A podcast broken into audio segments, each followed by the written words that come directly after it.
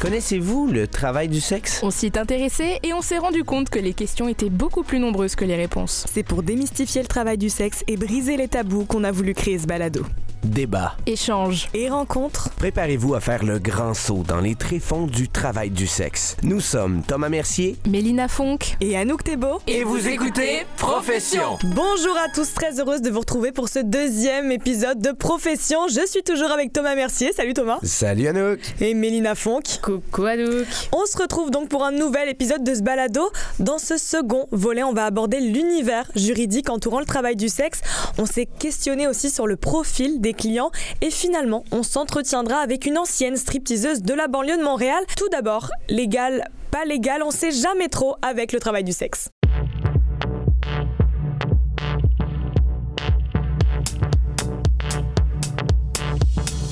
Ouais, pour commencer mes recherches, j'ai téléphoné à Joyce Tremblay, la responsable des communications dans les médias de la Régie des alcools et des jeux du Québec, parce que c'est cette entité-là qui gère les bars de danse avec nudité dans la province. Pour détenir un bar euh, de danse avec nudité, il vous faut détenir plusieurs permis, dont un permis d'alcool et une autorisation de danse avec nudité. La Régie peut aussi venir vérifier régulièrement là, euh, les installations de votre bar pour s'assurer que tout est en ordre avec la loi. Euh, par contre, ce qui est en, ce qui est contradictoire un petit peu dans tout ça c'est que en ce qui concerne la quantité des bars présentement en activité au Québec, eh bien la RACJ euh, n'a pas vraiment d'informations à ce sujet-là parce que leur système informatique, il est pas en mesure de les Mais comptabiliser. c'est ça qui est assez fou. Ouais. C'est-à-dire qu'il y a beaucoup de contrôles, mais ils sont incapables d'avoir des C'est ça. chiffres. Je me suis posé la question comment ils font pour inspecter les différents Oui. établissements régulièrement s'ils savent pas combien il y en a? Ben oui. Euh, disons que c'est, c'est bizarre. Par contre, au Québec, là, les tenanciers de bars et les organisations remarquent que la présence de bars et de, de- danseuses érotiques tout le long des artères commerciales a considérablement diminué Ah oui. euh, dans les dernières années. Oui, en- surtout en raison euh, de la législation municipale qui est de plus en plus stricte Mm. euh, et de l'impact de la pandémie, entre autres. Là, ça a sûr, diminué. ouais. Et, cette évolution a des répercussions sociales et économiques, là, notamment sur les travailleuses du sexe qui doivent trouver d'autres sources de revenus, parfois dans des conditions un petit peu plus précaires. Et du côté de l'encadrement des travailleurs et travailleuses, euh, au Québec et au Canada, la loi interdit l'échange d'argent contre des services sexuels. C'est donc complètement, par contre, légal de faire de la danse avec nudité dans la province lorsqu'on a Ok. 18 ans, parce qu'on n'y retrouve pas d'échange de Oui. services sexuels. Et finalement, du côté de la fiscalité, Comme tous les travailleurs et travailleuses, on doit déclarer nos revenus et payer des impôts. Par contre, en pratique, euh, disons que c'est plus facile de rien déclarer parce que les employés des bars, ben, ils n'ont pas un, un salaire fixe. Ouais, c'est ça. en, ils sont ça. payés en liquide. en Ouais, plus. la majorité de leurs revenus se font en argent liquide. Donc, c'est le bilan qu'on peut faire de la situation aujourd'hui.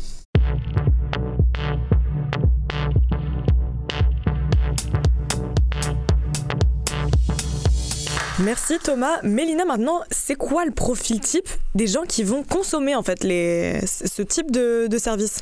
Bah écoute, à nous justement, c'est un petit peu difficile à dire parce qu'il n'y a pas beaucoup d'études qui sont menées à ce sujet.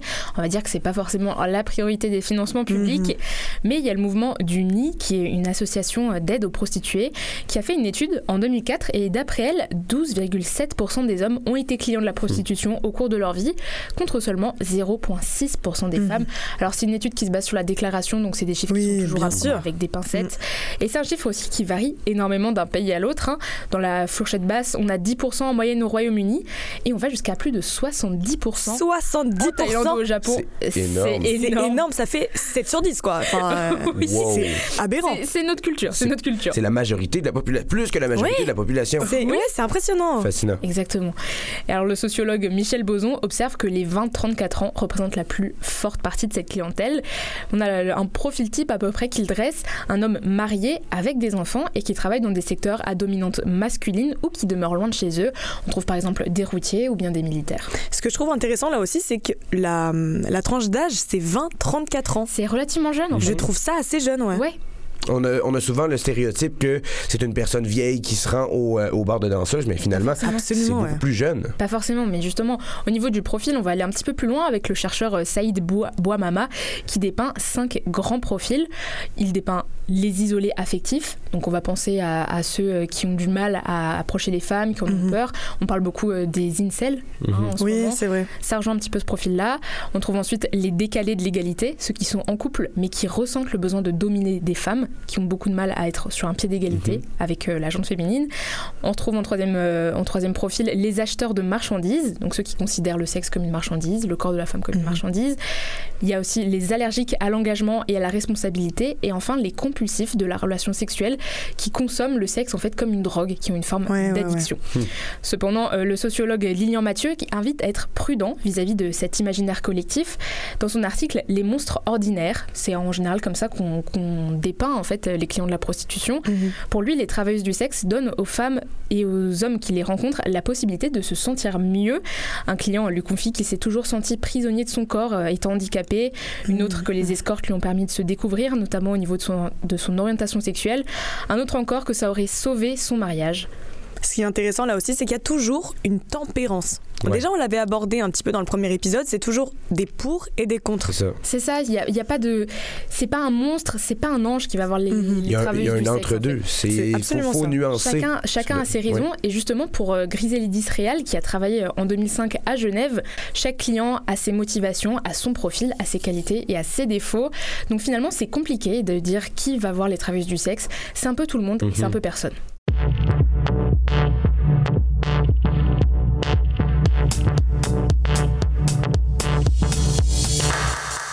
Elle se faisait appeler Luna. Elle a commencé à travailler en tant que stripteaseuse à 18 ans dans un club connu de Longueuil où elle y a travaillé trois mois. Elle a aujourd'hui 20 ans et elle s'est livrée à notre micro pour raconter son expérience qui, comme elle l'affirme, n'est pas comme dans les films. Luna, on se demandait pourquoi est-ce que tu as commencé le striptease? J'avais plus mon travail, puis j'avais une de mes bonnes amies qui travaillait là-bas.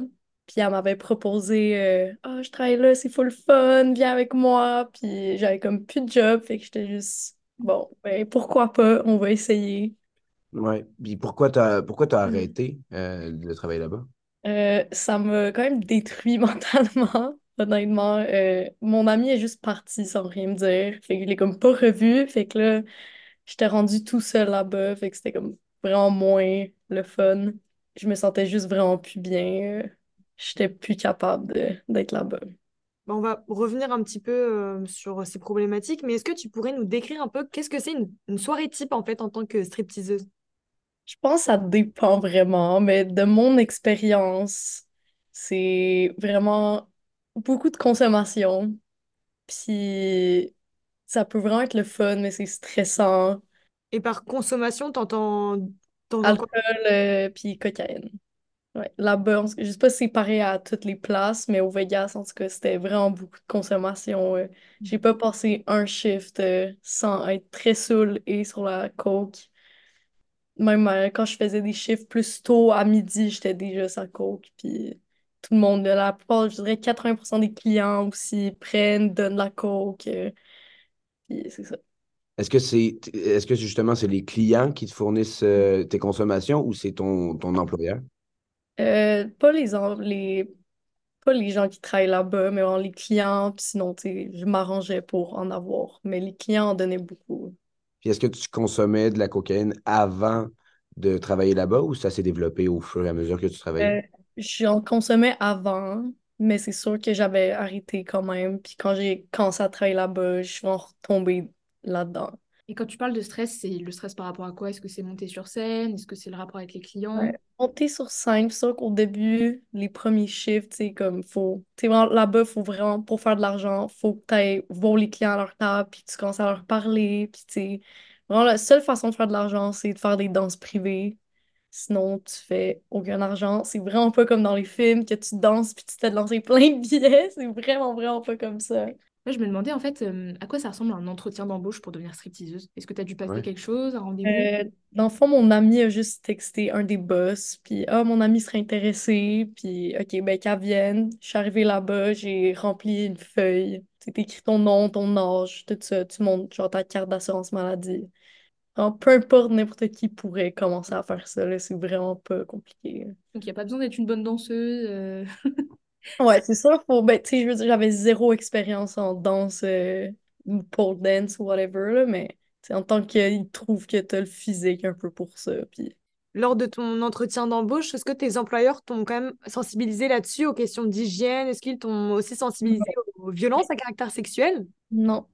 C'est vraiment le DJ qui m'a donné la feuille. Je suis rentrée, il m'a donné la feuille. Ah ouais. Je vais redonner, puis c'était genre, OK. c'était vraiment juste ça. Il n'y a pas eu de. Et tout de suite aller danser après ça, euh, c'était fait? Ouais, il était genre, bon, ben, va te changer. Puis c'était vraiment. Il n'y avait pas de formation, entre guillemets? Non, non. Tu sais, moi, j'étais avec mon amie, puis elle me montrait tout, mais tu sais, une fille qui arrive là toute seule, pas d'expérience, euh, ça doit être euh, assez stressant. Ton amie, du coup, est-ce qu'elle t'avait quand même averti des risques et des dangers qu'il y avait à faire ça? Pas vraiment. Je pense qu'elle me parlait vraiment positivement de tout ça pour que j'embarque avec elle. Trouves-tu qu'il y a assez de mesures? Admettons, ils t'ont demandé ta carte d'assurance maladie. Est-ce qu'ils ont fait d'autres vérifications? Est-ce que est-ce qu'il y avait des, mesures pour, pour, faire de la prévention? Admettons que tu sois mineur ou que tu aies une fausse carte ou quelque chose comme ça? Ben, je, dans mon souvenir, c'est flou parce que cet été-là, j'ai été en conservation, mais ouais, me semble ils vont vraiment juste regarder la carte, peut-être prendre un permis de conduire. Moi, j'en ai pas, mais genre, ce bar-là est quand même très legit. C'est vraiment pas un bar à gaffe, là. Fait qu'ils vont. Il n'y aura pas de mineurs qui vont rentrer là. S'il y a des clients qui touchent les filles euh, de façon qu'ils veulent pas, ils vont le sortir direct. Puis si, euh, ça mettons, ils pognent une fille à faire plus qu'une danse, euh, kick out à vie. Fait que c'est vraiment un bar quand même assez sérieux. Et comment tu pourrais décrire l'ambiance de travail dans ce bar? C'était, c'est quand même le fun. C'est sûr que ça c'est vraiment une ambiance de bar. Puis le monde, la plupart du temps, sont gentils et respectueux. Sûr qu'à mettons, il y a des filles qui dansaient qui étaient vraiment méchantes. Mais sinon, c'était quand même vraiment une bonne expérience. Là. On avait du fun avec les clients, puis du fun avec les autres filles, la plupart du temps. Pour revenir un peu sur l'ambiance, du coup, tu as parlé des relations entre stripteaseuses, mais comment tu pourrais décrire un peu les relations avec ta direction? Je les ai pas vraiment vues. Comme souvent, tu sais, je voyais genre les personnes qui travaillaient au bar, puis sinon le DJ que j'étais quand même proche avec. Mais j'ai pas euh, vraiment vu les grands boss. Comment ça fonctionne? admettons le salaire? Comment tu es salarié? Est-ce que c'est tout simplement euh, ce que les clients te donnent ou on te verse quoi, un salaire minimum ou quelque chose comme ça? Euh, c'est vraiment juste les danses privées. Puis il faut que tu paies un service bar à chaque chiffre. admettons, si tu rentres, le plus tard tu vas rentrer, le plus de service bar tu vas payer. Admettons, tu rentres pour comme 6 heures, je sais plus les prix qu'il faut payer, mais il faut que tu payes un certain prix pour pouvoir rentrer et travailler. Ah, c'est que tu payes pour travailler et tu ramasses du coup l'argent des clients. Est-ce que après tu redois une, une part de cet argent gagné au bar ou pas du tout? Paye juste ton service bar. Ok. Et sans indiscrétion, c'était combien le service bar? Je m'en souviens vraiment plus des prix. Ouais, c'était au niveau. Tu en parlais en dizaines de dollars, en centaines? Hmm, Je dirais peut-être entre 20 puis comme 60 dans mon souvenir, peut-être. Ça dépendait vraiment. Puis t'as vraiment pas de salaire, c'est vraiment juste les danses. Fait que si tu veux faire de l'argent, faut que avoir des clients puis que tu pousses un peu pour avoir faire des danses. Environ, tu gagnais combien par soirée? Euh, la première semaine, j'ai fait comme entre 1000 puis 2000. Vraiment, j'étais avec mon amie, puis c'est comme, tu sais, j'étais tout le temps avec elle, fait j'étais comme plus confiante, puis tout ça, fait que j'avais fait beaucoup.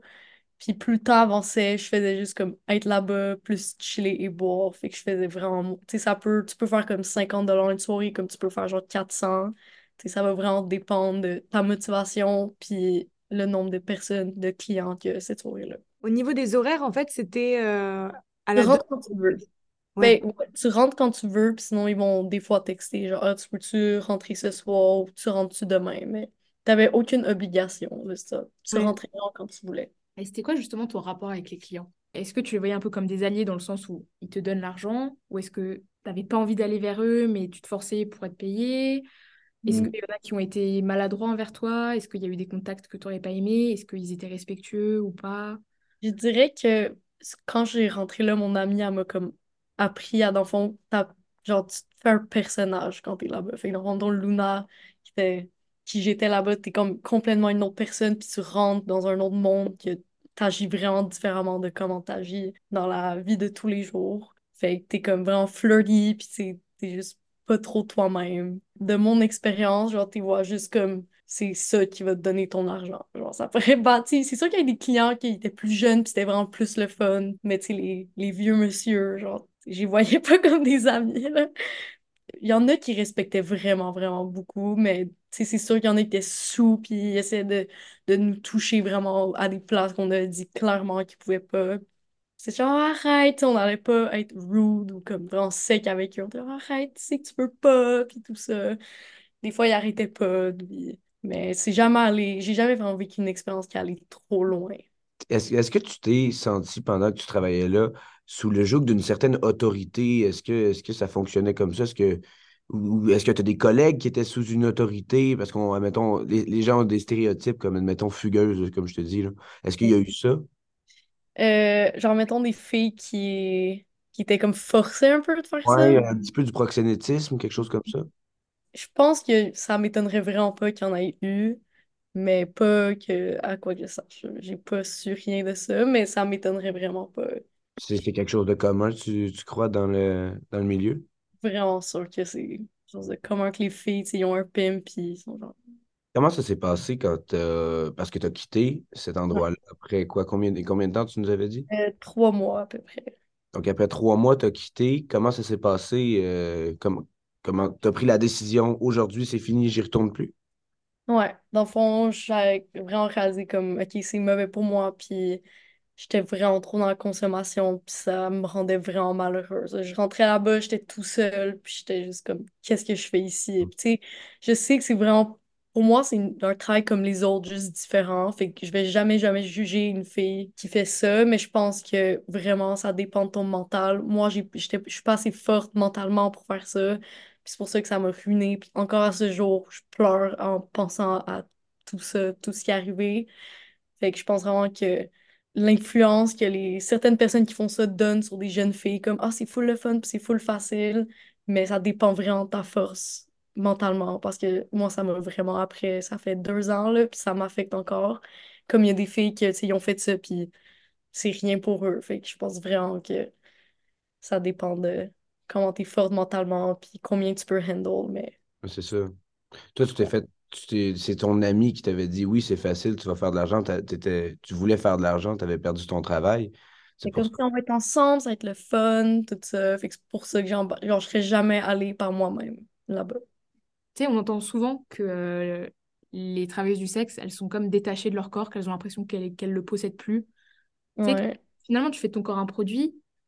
Est-ce que tu l'as bien vécu ou est-ce que tu as eu justement ce sentiment de, détachement? Est-ce que tu as eu l'impression de vendre je me sentais juste plus moi-même. Puis, tu sais, encore à ce jour, comme j'ai des flashbacks de me faire toucher, puis ça me, rend vraiment pas bien. Fait que, ouais, je dirais que tu détaches vraiment ton corps, puis mais ça dépend vraiment des personnes, là. Genre vraiment beaucoup. Est-ce que finalement, malgré tout ça, tu as réussi à trouver des, points positifs là-dedans?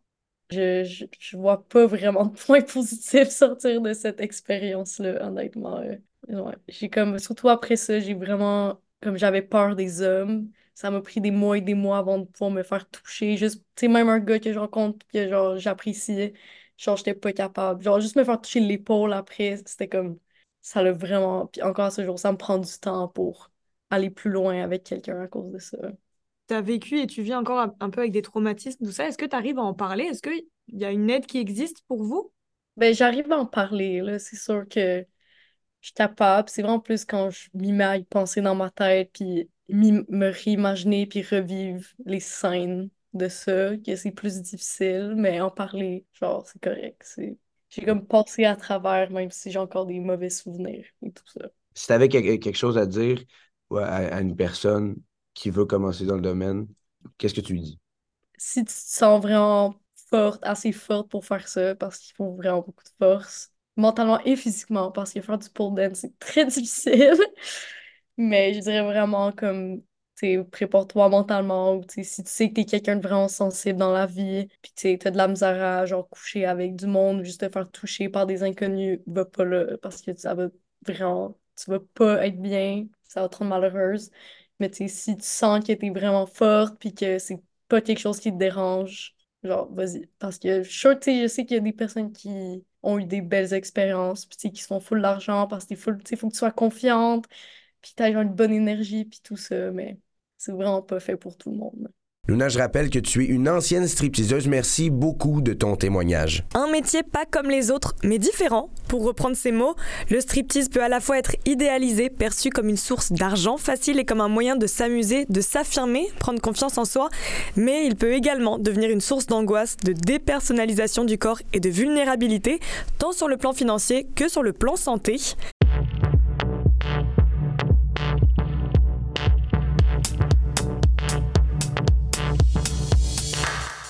Merci de nous avoir suivis. Mélina, Thomas, on se donne rendez-vous pour un troisième épisode autour du géant qu'est l'industrie du porno.